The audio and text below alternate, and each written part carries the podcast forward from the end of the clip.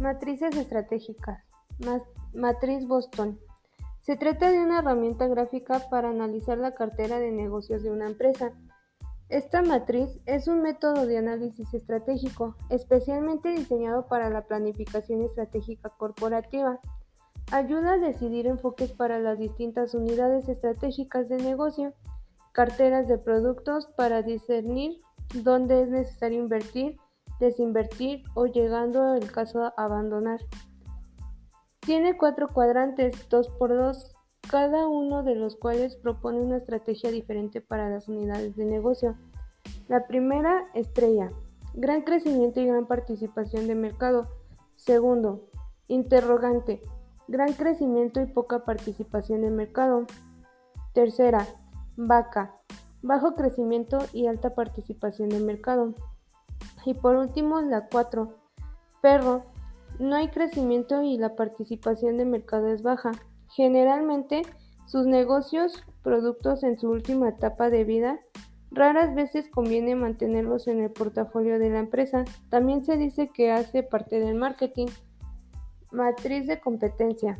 La matriz de competencia tiene como principal objetivo verificar la alineación del profesional que ocupa o ocupará el cargo de sus competencias, que están vinculadas a los objetivos estratégicos de la empresa. Sus características son Trabaja centrando en los, en los, resultados, busca autodesarrollo, trabaja en equipo, se centra en las necesidades de los clientes, valora la calidad de los servicios, tiene proactividad, actúa con madurez, trabaja bajo presión y tiene capacidad de liderazgo.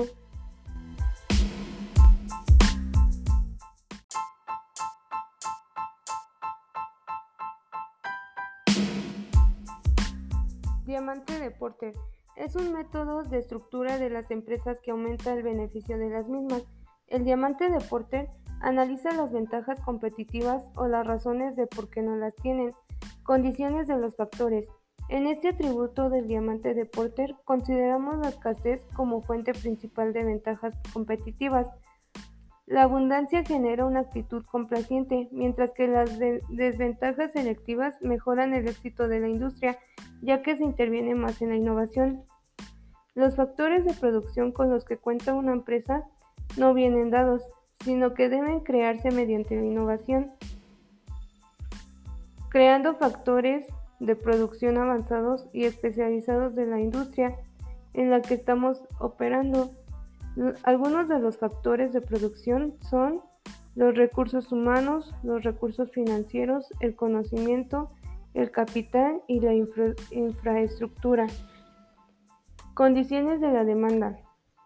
La composición de la demanda permite que las empresas creen su mercado dando respuesta al consumidor.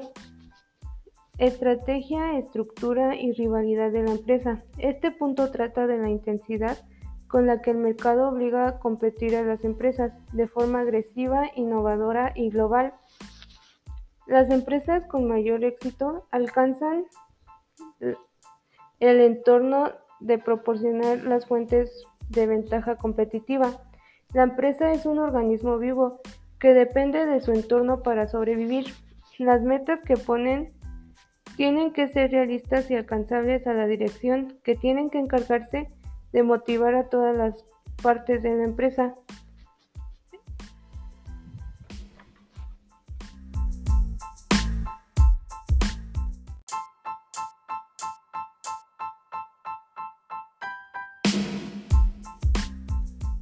La matriz FODA es una herramienta de análisis que puede ser aplicada a cualquier situación, individuo, producto o empresa que esté actuando como objetivo de estudio en un momento determinado del tiempo, permite conformar un cuadro de la situación actual del objetivo de estudio, ya sea persona, empresa u organización.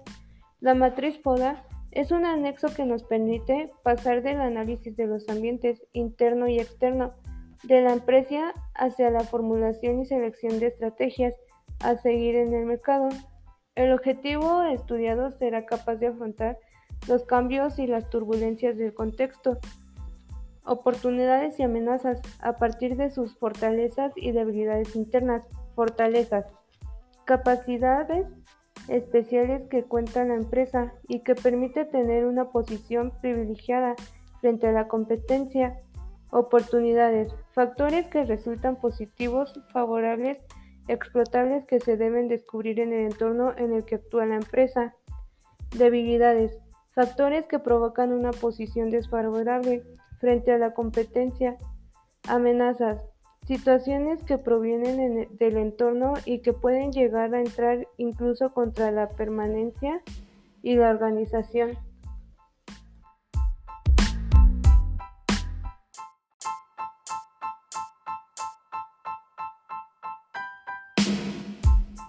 Vulnerabilidad. Son herramientas las cuales permiten la integración del análisis cuantitativo y cualitativo, realizando sobre algo o alguien con el fin de formular planes de acción para su protección o mejora.